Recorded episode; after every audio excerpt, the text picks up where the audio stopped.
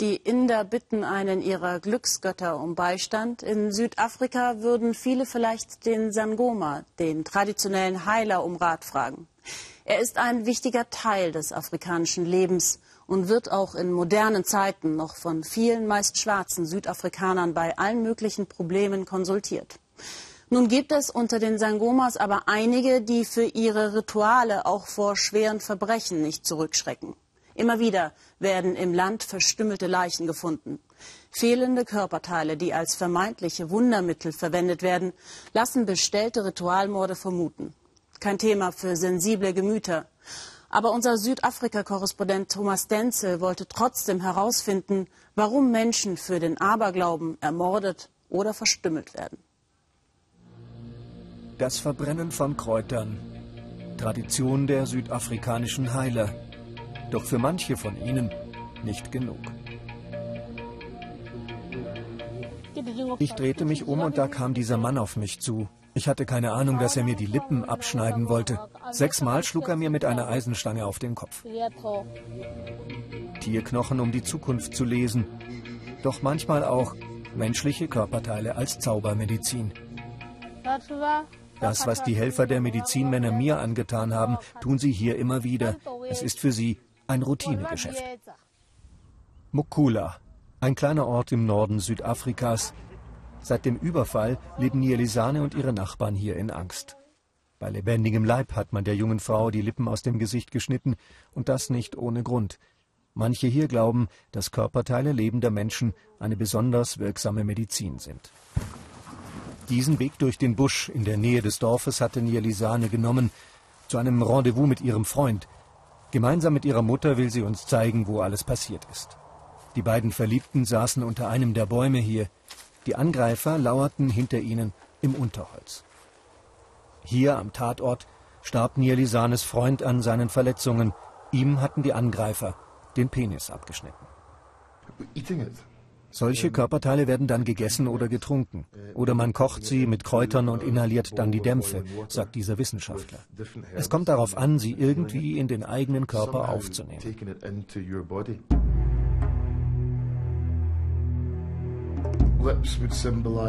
Lippen symbolisieren Redegewandtheit, sollen dem, der sie konsumiert, Überzeugungskraft und Macht bringen.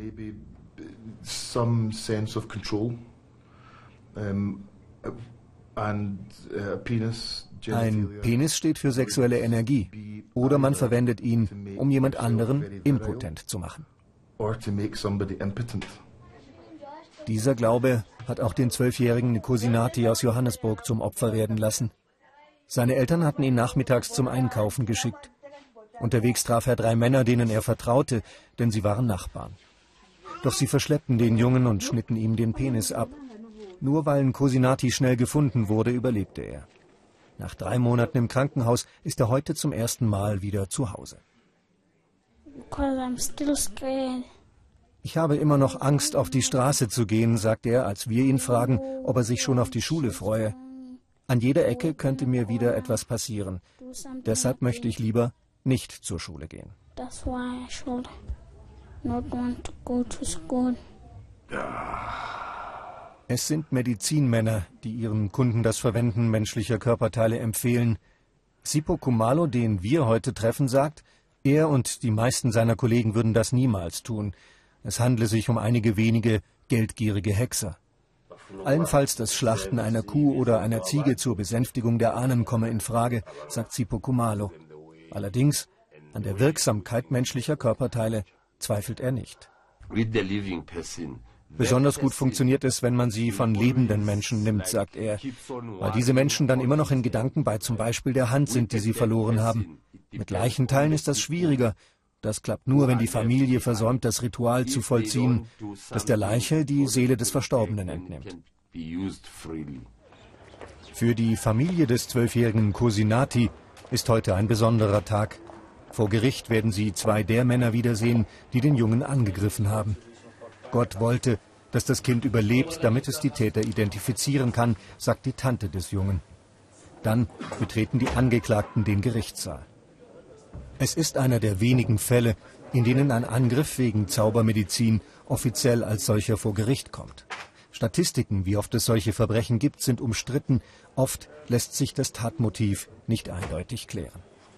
Den Gedanken, einen anderen Menschen in sich aufzunehmen, um selbst stärker zu werden, den gibt es allerdings auf der ganzen Welt. Fälle von Kannibalismus gab es auch in Europa, in Australien und Südamerika. Wir sollten nicht den Fehler machen, es als typisch afrikanisch zu betrachten. Nielisanes Lippen sind inzwischen operiert, wenn auch nur notdürftig. Noch immer werde sie auf der Straße gemieden, sagt sie, oder man mache sich über sie lustig, vor allem aber schmerze es, wenn sie den Mund zu weit öffne. Für weitere Behandlungen aber fehle ihr das Geld. Und trotzdem, so sagt sie, wenn mir jemand Geld anbieten würde für eine Operation, dann würde ich sagen, lass es uns lieber in meine Kinder investieren, damit sie sich einmal ihre Träume erfüllen können. Es ist ein schöner Tag in Mukula. Das Leben gehe weiter, sagt Nielisane. Den Tätern habe sie inzwischen vergeben. Dass die Ritualmorde irgendwann einmal aufhören, glaubt sie allerdings nicht. Dafür seien Armut und Geldgier einfach zu groß.